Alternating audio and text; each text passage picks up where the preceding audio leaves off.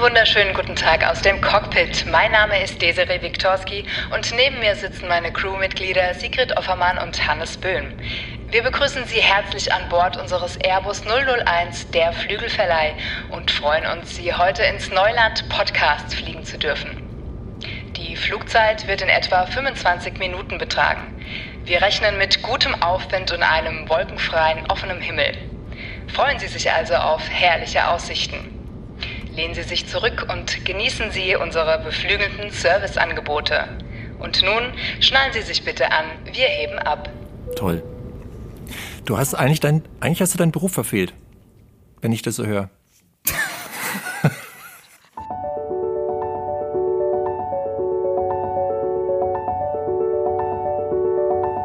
Der Flügelverleih.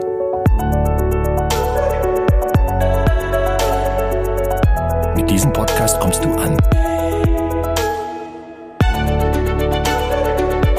Bei Gott und bei dir.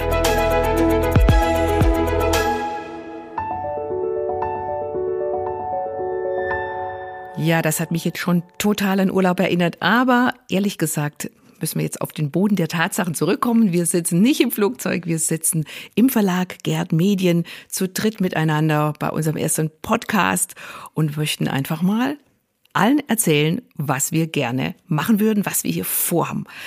Was haben wir eigentlich im Gepäck, in unserem Fluggepäck? Warum machen wir das? Das ist eine sehr gute Frage, weil ich meine, Podcasts gibt's ja wirklich wie Sand am Meer inzwischen, was ja schön ist ist ein schönes Medium mit vielen Hörern, steigenden Hörern. Ähm, warum machen wir denn jetzt eigentlich einen? Das ist eine sehr gute Frage. Und ich finde, eine Antwort, die sich aufdrängt, ist, als Verlag haben wir natürlich jede Menge spannende Themen, spannende Buchautoren. Wir sind aber auch gleichzeitig Plattenlabel, spannende Künstler, die Alben machen, die Sachen zu erzählen haben. Und ähm, die wollen entdeckt werden. Das würde ich auch so sehen. Also ich glaube, wir haben irgendwann zusammengesessen und gesagt, wir haben eigentlich alles im Gepäck, was es braucht, um einen Podcast zu machen, der wirklich beflügelt. Neben den äh, ja, Songs, Büchern, Filmen, wie auch immer, sind es vor allem auch die Menschen, äh, denen wir begegnen, mit denen wir zusammenarbeiten und ähm, die ihre Geschichten haben, ihre Geschichten hinter ihren Songs, hinter ihren Büchern. Und wir haben uns gedacht, es wäre doch total spannend, wenn wir euch da draußen mal so Insider-Einblicke geben könnten ähm, in die Geschichten hinter den Büchern, hinter den CDs, hinter den Filmen zum Teil auch, um einfach nochmal, ja, euch bisschen mehr Aufschwung in den Alltag bringen zu können. Genau, deshalb sind wir da. Es ist eine spannende Sache. Flügelverleih habe ich mir jetzt so überlegt. Das ist ja nicht auf Desirees und meinem Mist gewachsen, das hat sich Hannes ausgedacht. Hannes, was genau äh, bedeutet das für dich? Der Flügelverleih? Mhm. Hm. Erstmal mag ich das Wort, weil das Wort gibt's eigentlich gar nicht.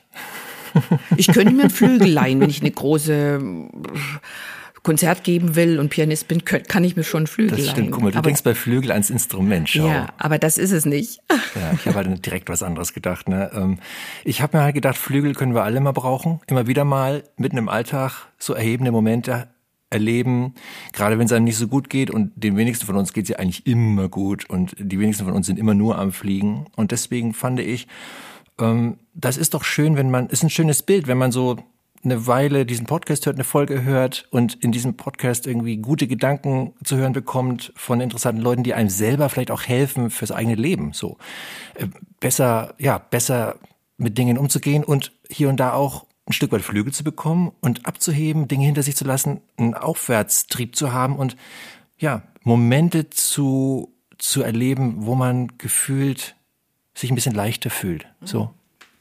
Wo man himmelwärts getragen wird um es ein bisschen poetischer auszudrücken. Mhm. Deswegen bist du auch zu Recht in dieser Dreierrunde dabei.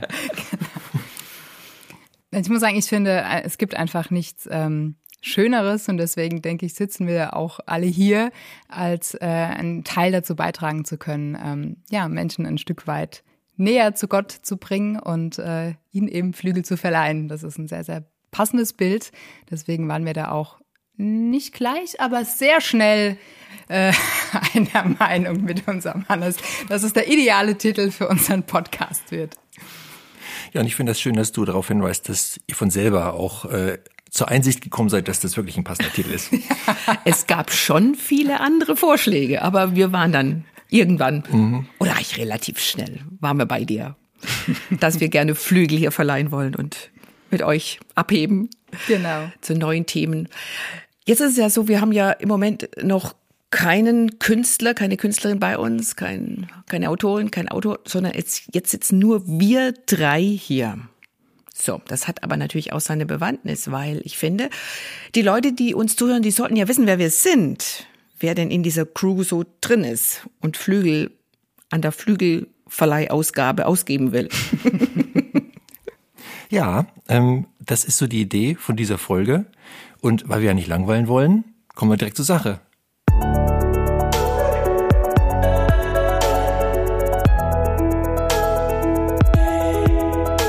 Also, dann fange ich direkt mal an mit der Vorstellung der ersten Person in unserem Dreigespann, Moderationsdreigespann.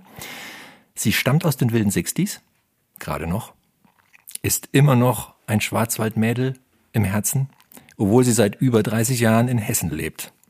In ihrer Jugend hatte sie ein Faible für Fußballreportagen im Radio, hat in den 90ern die großen Aufbrüche Berlins miterlebt weil sie dort als Redakteurin für das Hauptstadtstudio des Evangeliumsrundfunks unterwegs war. Seit der Jahrtausendwende lebt sie in Mittelhessen und hat dort auch ihre Familie mit zwei Kindern gegründet. Knapp 30 Jahre verbrachte sie beim besagten ERF vor und hinter dem Mikro, also als Moderatorin und Redakteurin, bevor sie zum Verlag Get Medien wechselte. Das passt gut, denn sie mag alles, was mit Papier und Büchern zu tun hat und sie liebt es, Collagen zu basteln. Außerdem ist sie gerne Bewegung, vorzugsweise draußen. Sigrid Offermann. Wow. Hannes, also ich fühlte mich jetzt sehr vorgestellt. Ja, nicht vorgeführt. ich wollte gerade sagen, besser nee. vorgestellt als vorgeführt. Das trifft alles einfach zu. Mhm. Ja, also und da merkt man schon, also selbst ich lerne da neue Facetten. Also ich würde lieben gern mit dir direkt mal über die 90er Jahre in Berlin sprechen. Ich mhm. meine, eine Stadt, die jahrelang so mehr oder weniger ne, geteilt war und so eine Hauptstadt, die aber irgendwie gar keine gescheite war, zumindest für, für, für Westdeutschland nicht so richtig, eher so eine Insel irgendwo. Äh, die Politiker haben Bonn vorgezogen. Ähm, was war da so besonders, so in den 90ern, dieser Aufbruch? Was, mhm. was, wie würdest du das beschreiben?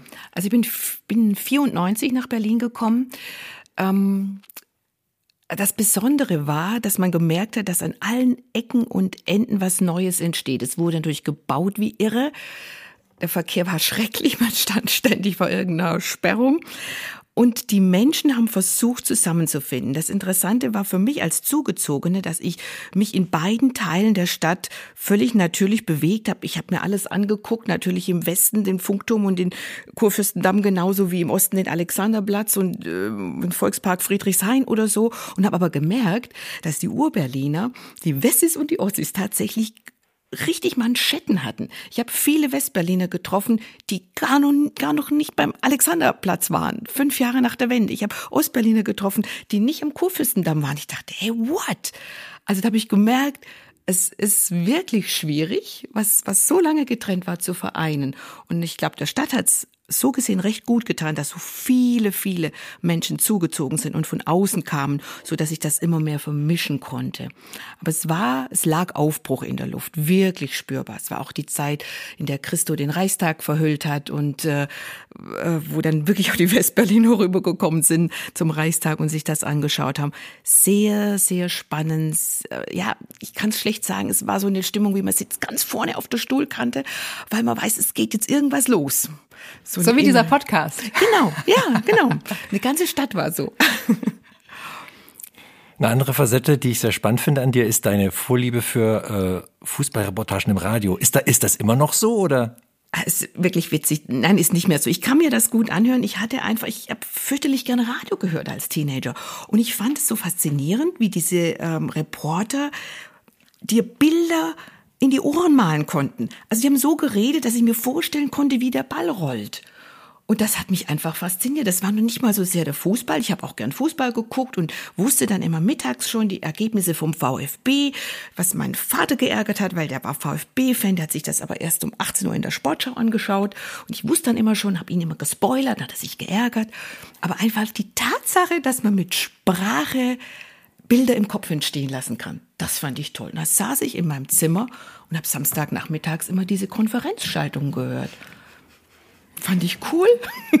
Dachte ich, könnte ich werden, war es dann doch nicht ganz. Dieser Leidenschaft bist du dann ja gefolgt, was viele Jahrzehnte, kann man ja sagen, dann beim ERF, dem Evangeliumsrundfunk, haben wir gerade schon gehört. Jetzt arbeitest du in einem Verlag und auch Bücher können das ja mit Worten genau. Bilder malen in den Kopf hinein. Gibt es ein Buch, wo du sagst, Mensch, das ist ein Buch, das hat mir Flügel verliehen? Ich habe ein aktuelles mitgebracht. Es gibt natürlich viele Bücher. Es ist auch ein bisschen fies, wenn man einer Lektorin so eine Frage stellt. Aber ich habe eins mitgebracht, ähm, was mir in letzter Zeit wirklich ähm, Flügel verliehen hat, mich aber auch wieder geerdet hat auf der anderen Seite. Das ist von Christina Schöffler vom Stolpern und Tanzen, das Leben, Jesus und ich.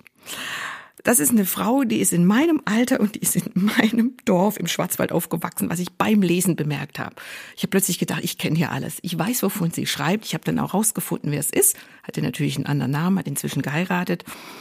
Und äh, was mich aber fasziniert ist an diesem Buch, dass sie das Stolpern so äh, thematisiert in einer großen Ehrlichkeit und einfach sagt, ich, ich muss nichts beweisen, mir nicht und Gott nicht und meinen Mitmenschen nicht, weil ich lebe von der Gnade, auch in meinem ganz normalen Alltag. Mit meinem Kind, das mich nervt, mit meinem Mann, der die Dinge anders entscheidet, als ich mir es wünschen würde oder was auch immer.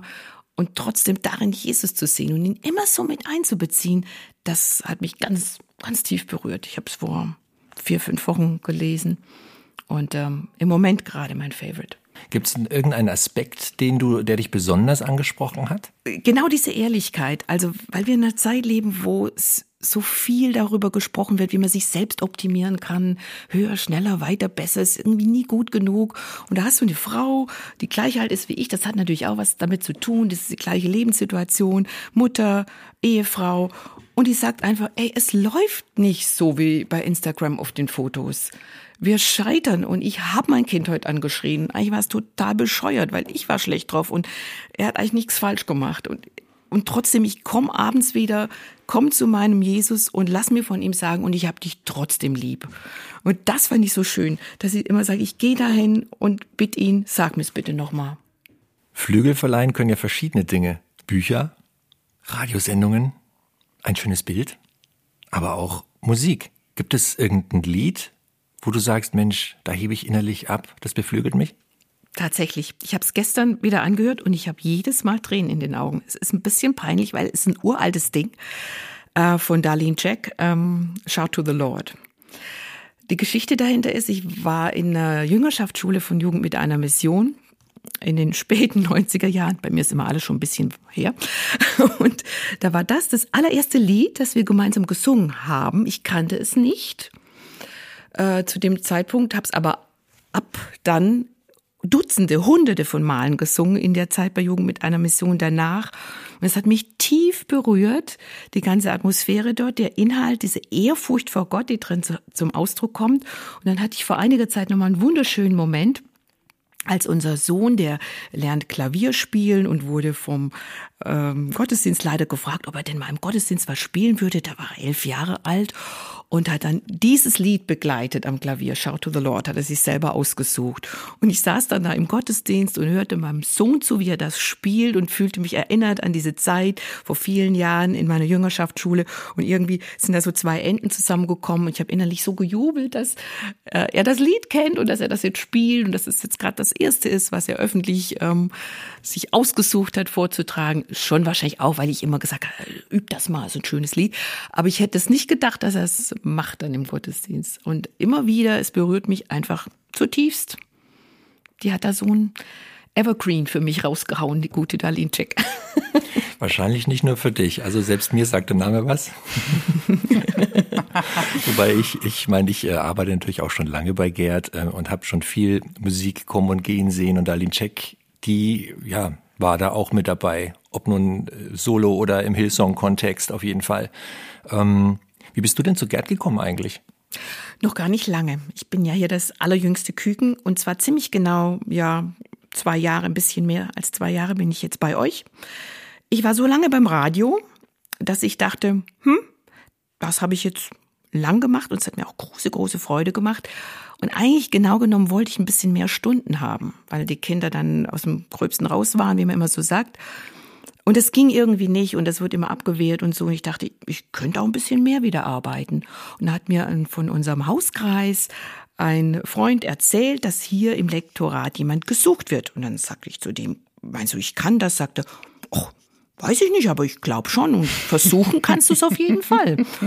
Und habe ich mich in einer Nacht- und Nebelaktion beworben. Mein Mann wusste das nicht mal, weil wir, er war zu dem Zeitpunkt auf Dienstreise.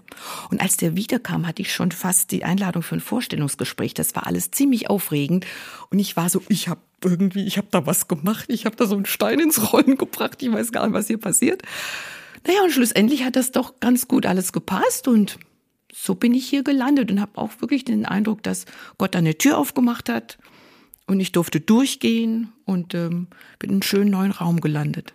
Man könnte auch sagen, wir sind quasi über Nacht die Flügel gewachsen, mal ein Neuland zu befliegen. Ja, und das ist nicht so leicht nach fast 30 Jahren. Das glaube ich dir gerne. Man wird ja dann auch so ein bisschen gemütlich und denkt, hier kenne ich mich aus, das ist meine Komfortzone. Aber es war gut, die auch mal zu verlassen, mal in eine andere Richtung zu fliegen, um mal im Bild zu bleiben. Aber ich finde das schön, dass du auch Gott einbeziehst, weil das, wenn man, wenn man so ein bisschen auf deine Biografie schaut, sieht man ja schon den roten Faden, der ganz viel mit Gott zu tun hat. So nach dem Motto, was ist denn dein Plan so? Was ist denn meine Berufung? Mhm. Und der bist du eigentlich all die Jahre echt gefolgt, bis zum heutigen Tag. Ich, ich habe es versucht. Man, es wär, fallen diese Zettel fallen ja nicht vom Himmel, aber ich habe schon oft und gern gefragt, Herr, sag mal was. Wie denkst du jetzt darüber? Ist das gut, dass bis, bis auch so, als mein jetziger Mann damals vor der Tür stand und eine Freundschaft anfangen wollte, habe ich gesagt, wait, wir, wir müssen das jetzt erstmal besprechen.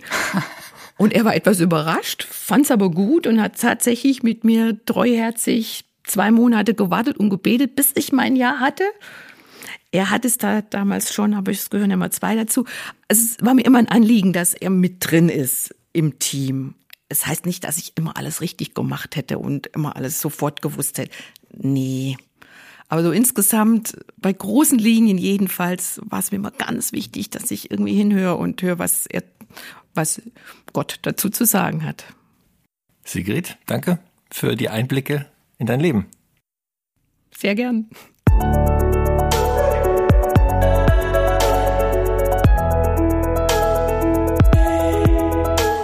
Seit süßen 19 Jahren ist er schon bei Gerd Medien und hat sich in dieser Zeit seinen Ruf als Handleman mehr als verdient. Nicht nur, weil er zeitweise Ansprechpartner für Handel und Vertrieb war, sondern vor allem, weil er eben einfach alles handeln kann.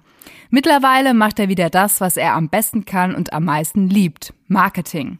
Doch obwohl unser Marke-King, wie er sich selbst gern in aller Bescheidenheit nennt, ein gesundes Selbstbewusstsein hat, begegnet er jedem Menschen auf Augenhöhe. Ja, er gibt einem selbst in stressigsten Zeiten das Gefühl, immer ganz bei der Sache und vor allem ganz bei seinem Gegenüber zu sein. Eben einfach immer all in. Ziemlich Jesus-like, würde ich sagen. Dazu passt auch, dass er früher mal bei den Jesus Freaks war und so eine richtige lange Rockermähne trug. Von den langen Haaren ist heute so rein gar nichts mehr übrig geblieben, aber ein Freak für Gott ist er immer noch. Und dieser Gott hat eben nur die besten Cover und Titel und das beste Marketing verdient. Bei meinem Vorstellungsgespräch vor fünf Jahren war er dabei. Heute darf ich ihn vorstellen. Hannes Böhm. Bist du mir böse, dass ich deine äh, geheime Vergangenheit als Jesus Freak verraten habe? Gar nicht. Das ist voll meine Wurzel. Also ich glaube, ohne die Jesus Freaks damals in den 90ern, da wäre ich glaubenstechnisch irgendwie woanders, würde ich schon sagen. Also die Jesus Freaks haben mir schon geholfen, äh, den Glauben an Gott ernster zu nehmen und relevanter zu nehmen. Weil bisher, vorher waren die Christen für mich immer so eher langweilig, Sandalen und langweilig und kein Spaß, Lachen verboten, sonntags immer schön in die Kirche. Und die Jesus Freaks waren so ein Gegenentwurf. Und dann dachte ich, hoppla, Christen, die Gott ernst nehmen, können auch cool sein. Das ist ja was ganz Neues. Und plötzlich habe ich angefangen, das ernst zu nehmen. Das ist ja total oberflächlich eigentlich, ne? Aber mhm. äh, so ist es nun mal, wenn man nicht christlich sozialisiert aufwächst, also zumindest im Familienkreis nicht, dann hat man seine Klischees. Und dann ist es interessant, wenn man mit Leuten in Berührung kommt, die anders sind, interessant anders, authentisch anders, gerade wenn es um Glaubensdinge geht. Hm. War für dich dann auch schnell klar, ähm, nachdem du ein Freak für Jesus wurdest, dass du auch arbeiten willst für diesen Jesus, für diesen Gott? Voll. Das war so. War, Aber das, Gerd Medien war nicht dein erster Job. Nee, ich kannte Gerd überhaupt nicht. Ich habe zu der Zeit habe ich in der Bank gearbeitet. ich habe eine Bankausbildung gemacht und äh, in diese Bankzeit hinein kam so kam die Jesus Freaks und kam auch so dieser Gedanke, ja, das mit Gott, das musst du jetzt mal ernster nehmen. Das ist jetzt nicht nur Pillepalle und irgendwie Märchenbuch, sondern das ist da ist was dran. Und was heißt das für dich und dein Leben, ne? Und in der Banklehre habe ich schon gewusst, also in der Bank wirst du nicht alt, oh, mach irgendwas, mach irgendwas Sinnvolles. Also ich will jetzt nicht sagen, dass Leute, in der Bank arbeiten, nichts Sinnvolles machen. Auf keinen Fall. Ich denke, Alle Banker, vergebt Bank. Banken werden gebraucht und ich bin auch Bankkaufmann, ja. Ähm, auch das ist eine Wurzel von mir. Aber ähm, ich wollte schon etwas tun, was mehr sinnhaft ist, im Sinne von Sinn. Und äh, was das werden kann, da war ich ganz offen. Also ich habe dann studiert, BWL natürlich, BWL für Jesus. So. Und dann habe ich mir gedacht, auch die Christen, auch christliche Werke brauchen BWLer. So. Und dann habe ich erstmal geguckt, äh, Missionswerk, was kann das sein? Irgendwas, irgendwas Christliches, irgendein Glaubenswerk. Und an christlichen Verlag habe ich erst gar nicht gedacht. Den, auf den bin ich erst über eine Stellenanzeige gekommen, dachte ich, ach jo, ich lese gern Bücher. Warum nicht? Cool. Gibt es denn auch bei dir ein Buch, was dir in letzter Zeit besonders große Flügel verliehen hat? Absolut. Also vielleicht nicht unbedingt in letzter Zeit, aber wenn man in letzter Zeit definiert über in den letzten Jahren, dann definitiv eins vor allem, das habe ich auch schon drei oder viermal gelesen, weil es, weil es mich immer wieder total flasht. Und das ist, ich meine, viele werden das kennen, das ist Die Hütte von William Paul Young. Ein unfassbares Buch. Natürlich hat er auch viel Prügel dafür bekommen. Wie kannst du nur Gott so darstellen, wie du es in deinem Buch tust? Aber mich hat es total angesprochen und ja, es ist ein Buch, was, was mich jedes Mal tief berührt und was, ja, was ich nur empfehlen kann. Mega Buch ich schließe mich an. Ich fand das auch unfassbar. Hab, hab nie verstanden, warum man dafür so viele Prügel kriegen kann. Freundin von mir hat das gelesen auf Englisch, ist daraufhin zum Glauben gekommen. Also hat mich ganz, ganz tief berührt, dass das auch bei ihr sowas ausgelöst hat. Nur mal nebenbei. Was Bücher können, Leute, ist das schön? das ist richtig schön. Ja, ich finde ich find bei der Auswahl auch äh, spannend, dass ich dass ich ja schon erfahren habe, dass du ja auch manchmal so gewisse bewusste Auszeiten nimmst, um Gott zu begegnen. Möchtest du darüber mal was verraten? Und wer dich dazu motiviert hat? Nein, Spaß, das musst du nicht. Warst du nicht die, die das mal empfohlen hat mit dem Kloster? Ich habe mal Marketing fürs Kloster gemacht, gefühlt, weil ich das selbst immer wieder regelmäßig tue und so begeistert davon war. Und irgendwie, genau, kam mir da immer ins Gespräch mhm. und ähm, du hast es dann auch entdeckt für dich. Ja, viel zu selten tatsächlich mal ein Wochenende im Kloster. Ich meine, was ist ein Wochenende? Mal gar nichts. Aber das ist trotzdem eine sehr tiefe Erfahrung gewesen, die ich eigentlich wiederholen will. Und die interessanterweise auch was mit der Hütte zu tun hat. Also Deswegen irgendwo, dachte ich nämlich ne? gerade, auch ein Wochenende Weil, mit Gott. Warum ich die Hütte so toll finde, unter anderem, ist einfach, da, das ist so ein geschützter Raum, wo man Gott begegnet. Wo man mhm. mit ihm spricht, wo man Gemeinschaft mit ihm hat, wo nichts ablenkt, wo nichts stört und wo, wo man mal so ganz da ist. Und jedes Mal, wenn ich das Buch fertig hatte, war ich traurig und habe mir so gewünscht, ich will auch in diese Welt, ich will da auch hin. Ich, ich, äh, und, und dann kam aber immer wieder gleich der Gedanke, ja, Moment mal, das ist keine Fiktion. Also mhm. Gott ist Realität. Äh, jeden Tag. So, du brauchst die Hütte nicht. Letztlich hast du, trägst du die Hütte in dir. Und ähm, das ist Wir selbst sind die Hütte an sich, ne? In gewisser Weise ja. Also für ihn ist es auch eine Metapher für ja. unser eigenes Lebenshaus, ja. auch in, unser inneres Haus. Das ist so. Äh, und das finde ich so stark an dem Buch. Stark finde ich übrigens auch das Drumrum, wie das überhaupt in, in, die Wege gekommen ist. Eigentlich sollte er nur für seine Kinder irgendwie was schreiben, so ein paar Seiten. Und dann ist das, dieses Buch draus geworden. Und dann hat er irgendwie 15 Exemplare gehabt, 15 so selber ausgedruckt und irgendwie gebunden und, und zum, für seine Familie und Freunde und fertig. Und dann hat es durch die Mundpropaganda solche Wellen geschlagen, dass dieses Buch äh, ja immer lauter geworden ist, immer mehr davon erfahren haben, immer größer geworden ist. Und dann hat das Verlag angeboten. Und über 20 Verlage wollten es nicht. Was? Die christlichen Verlage haben gesagt, oh, das polarisiert, da kriegen wir, da kriegen wir Prügel. Und die, die säkularen Verlage haben gesagt, das ist uns zu fromm. Dann hat er kurzerhand im Eigenverlag das Ding rausgebracht und ich meine, es war ein unfassbarer Erfolg. Also dieses Buch kam, glaube ich, 2007 raus, vielleicht täusche ich mich auch, 2008, keine Ahnung, irgendwie so. Und äh, dieses Buch stand 70 Wochen auf Platz 1 der New York Times Bestsellerliste. Wahnsinn. 70 Wochen. 70? Über, über ein Jahr lang auf eins. Mm über 20 Millionen verkaufte Exemplare, wahrscheinlich 25, vielleicht sind es inzwischen 30 Millionen Exemplare, die verkauft worden sind. Unvorstellbar. Und das ist so die Geschichte dahinter. Auch er selbst total spannender Mensch, aber das führt jetzt auch zu weit. Nur, ähm, ich glaube, ähm, weil du mich fragst, ähm, Ausgangspunkt, die Hütte ist so vielschichtig. Mhm. Und ich denke für jeden von uns. Ja, das war also ein Buch, was dich sehr fasziniert hat. Und ähm, ich weiß nicht, bei den Freaks ist es ja auch eher so mit Rockmusik verbunden, nehme ich mal an. Bist du immer noch der Rockmusik treu geblieben oder was ist so deine Musikrichtung, dein Lied, was dich so richtig abheben lässt, innerlich? Also du hast recht. Das war auch irgendwie interessant bei den Jesus Freaks, mal so diese Anbetungsmusik halt nicht an, auf der Orgel, sondern mit der E-Gitarre, ja. Ähm, das war Musik, die ich mochte, die ich auch bis heute mag. Ich habe sie früher exzessiver gehört das schon. Äh, über die Jahre hat sich mein Musikgeschmack, also das, was ich meistens höre, etwas verwandelt in Richtung Elektropop. Aber äh, die Frage nach dem besonderen Lied, ich meine, ich höre viel Musik, ganz viel schon, ganz lange, ganz viel und ich könnte tausend Sachen sagen. Aber äh, wenn du, wenn du jetzt mal eins hören willst, dann würde ich jetzt direkt mal sagen, ein, ein Lied, was mich immer erhebt, irgendwie, was ich immer cool finde, was, was, was ich immer richtig toll finde, ist eins aus den 80ern von den Simple Minds, Don't You Forget About Me. Das ist ah. so ein ah. Song. Ja. Ach, schön. Ne, Sigrid? Jemand, der das noch kennt. Ja, ne? Ich kenne es auch. Ah, ehrlich? Ja, du kennst ja. es nur vom Hören sagen, ne? Ich kenne es tatsächlich vom Hören und ich, ich habe auch ein Fable für diese alten Dinger, weil ich mhm. finde, die haben nochmal eine ganz andere, ich weiß nicht, Tiefe und, und Unikeit als das, was so aus der Konserve heute teilweise Teils, kommt. teils. Also das ist, wenn man so, ich finde es immer spannend, was Leute zu Kommentaren, dann wenn auf YouTube irgendein Video Leuten aus dem Song aus den 80ern ist, dann lese ich ganz gerne, was die Leute dazu schreiben. Und da hört man öfter so dieses, die Musik damals, die ist ganz anders, viel besser. Das, die Musik heute ist nicht mehr so. Aber ich finde das immer sehr subjektiv. Ich finde auch, dass es neue Musik gibt, die echt toll ist und die tief geht, keine Frage. Nur wenn man Kind der 80er ist, dann ist die Musik aus den 80ern halt nochmal irgendwie, die verbindet man einfach mhm. mit Erinnerungen. Und äh, auch in den 80ern kam ganz viel Schrott raus. Aber ja.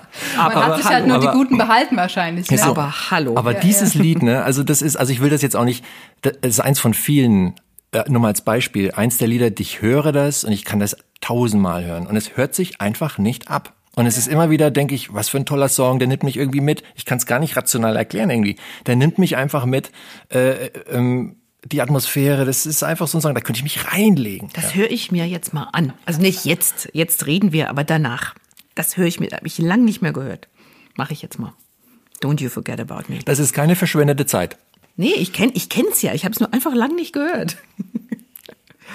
Gut, lieber Hannes, vielen Dank für deine oder für ja doch deine Einblicke in dein Inneres, in das, was dich beflügelt. Schön, dass du dabei bist. Sehr gerne.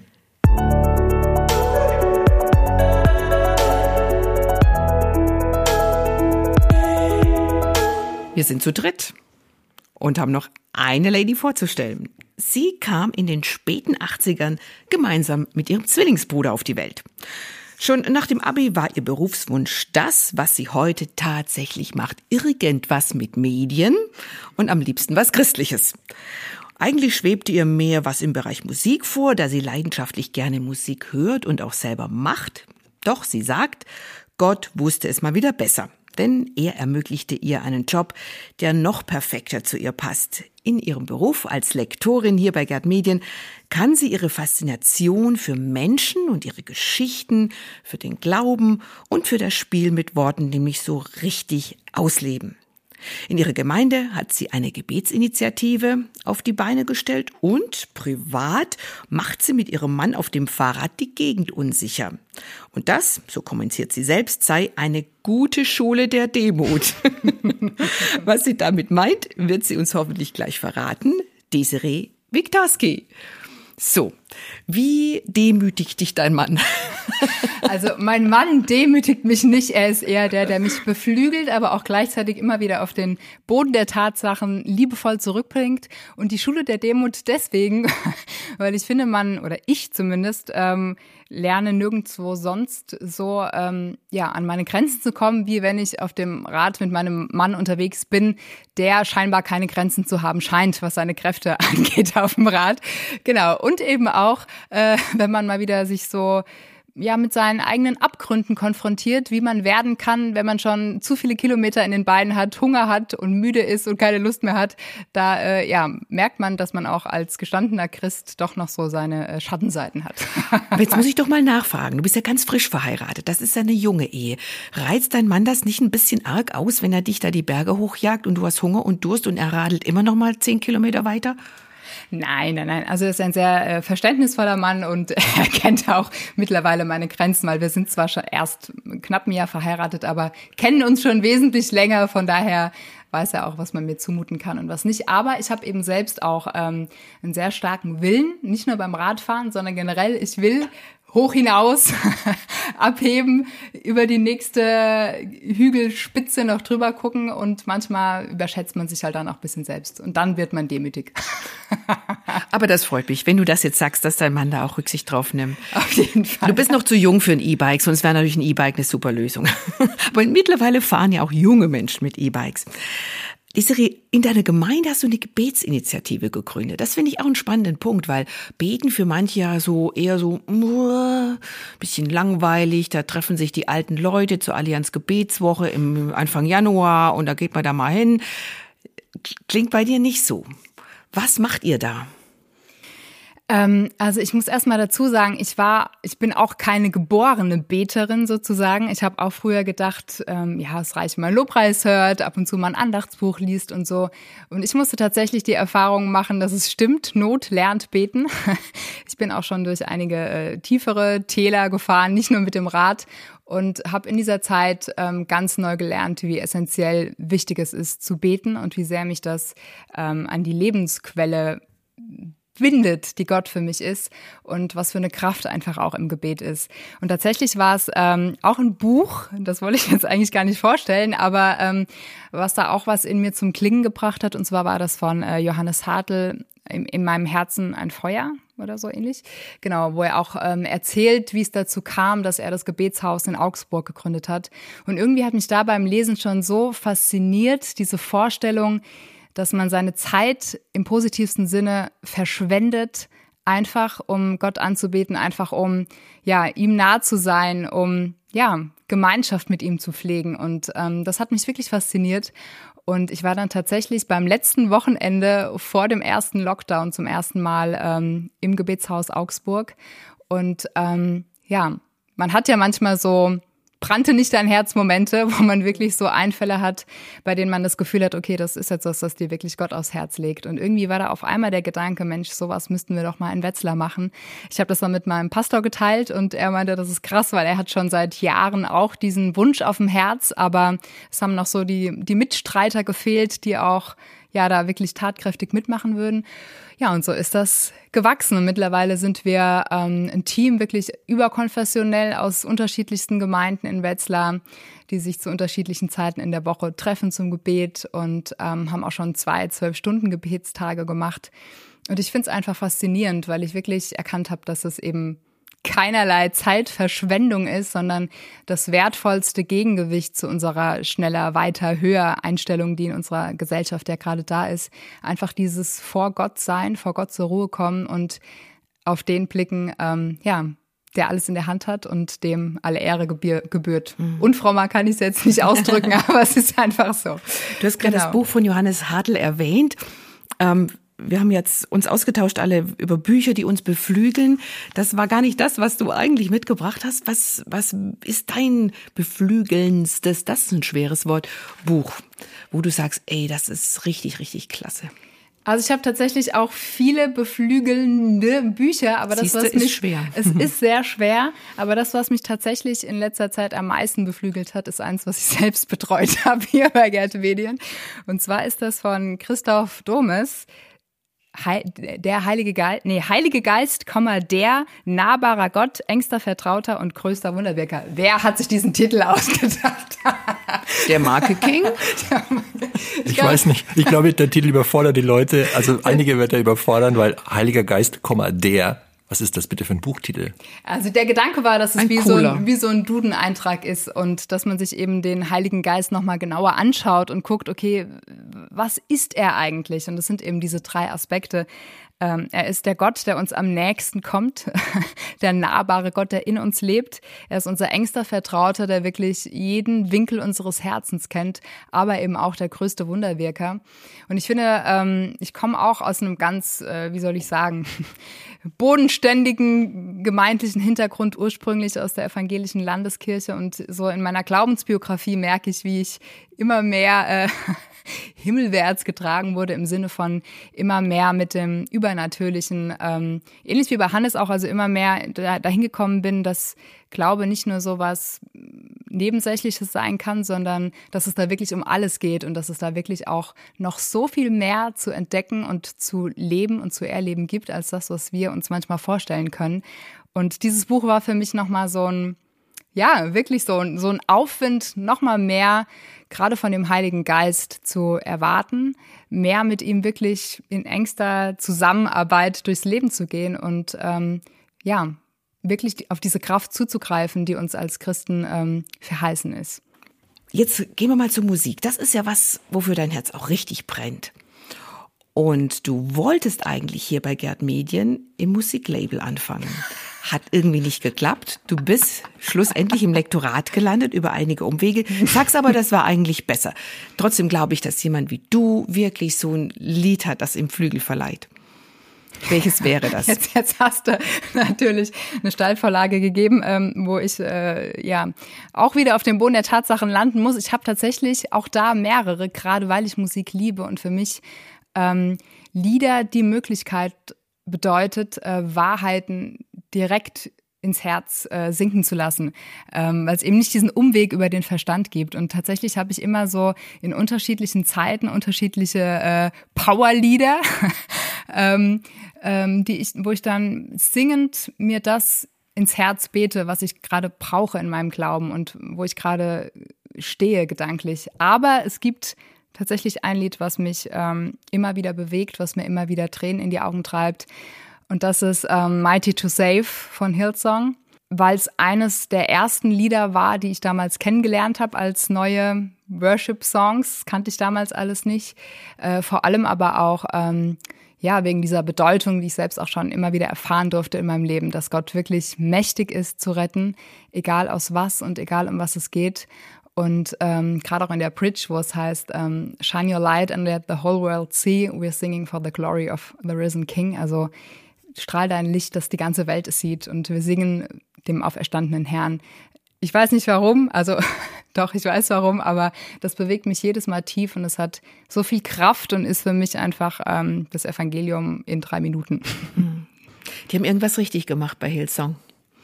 Die haben viele, viele gute Lieder rausgebracht, die Menschenherzen über den ganzen Globus berühren. Und die ja. sind nicht aus den 80ern. Das stimmt. Aber es gibt genau. noch viele, viele andere Künstlerinnen und Künstler, die das auch sehr, sehr gut können. Und die wollen wir hier in unserem Podcast vorstellen beim Flügelverleih. Ich freue mich so, drauf. Du hast jetzt richtig toll die Kurve gekriegt. Landeanflug, ne? Genau. So. Genau, Landeanflug. Die Passagiere können sich langsam bitte wieder anschnallen. Pling. genau. Wie war das am Anfang mit 25 Minuten? Ja, wenn es einmal so richtig beflügelt und abhebt, dann kommt man eben in Sphären, wo äh, Raum und Zeit keine Rolle mehr spielen. Don't you forget about me, forget about the time. Das Line. ich glaube, das ist auch Teil des, so ist von so Flugmomenten, Flügelmomenten. Die Zeit ist dann einfach relativ, ne? So ist es. Kein Mensch schaut auf die Uhr, wann, wann ist denn endlich? Außer ist es unbequem im Flugzeug. Mir ist auch aufgefallen, keiner hat eine an. keiner von uns trägt Das ist natürlich die beste Voraussetzung. Zeit wird überbewertet, stimmt's? Also, zumindest wenn sie gut investiert ist, dann ist sie, so ist dann ist sie zweitrangig. Und Zeit, die in den Ewigen investiert wird, ist immer gut investiert. Wenn das jetzt mal nicht ein schönes Schlusswort war. Ich versuche jetzt hier mal ja, den Landeanflug langsam auf die, auf die Landebahn zu bringen. Ja, liebe Zuhörerinnen, lieber Zuhörer, ich hoffe, hm, wir haben ein paar interessante Sachen vom Stapel gelassen und es war eine, ein angenehmer Flug mit uns im Flügelverleih in dieser Folge. Und wir freuen uns, wenn wir wieder zusammen abheben dürfen bei der nächsten Folge. Und in diesem Sinne sagen wir, wie sagt man, wie sagt man, wenn man, was ist so, was sind so die Schlussworte aus dem Cockpit so? Jetzt bin ich ein bisschen überfordert. Ich muss erst wieder hier meinen Spicker äh, von meiner besten Freundin, die Flugbegleiterin ist, hervorkramen. Äh, Liebe Reisegäste, wir sind gut im Neuland-Podcast gelandet. Danke, dass Sie sich für unsere Fluglinie entschieden haben. Wir würden uns freuen, Sie wieder an Bord begrüßen zu dürfen. In diesem Sinne einen beflügelten Tag Ihnen noch.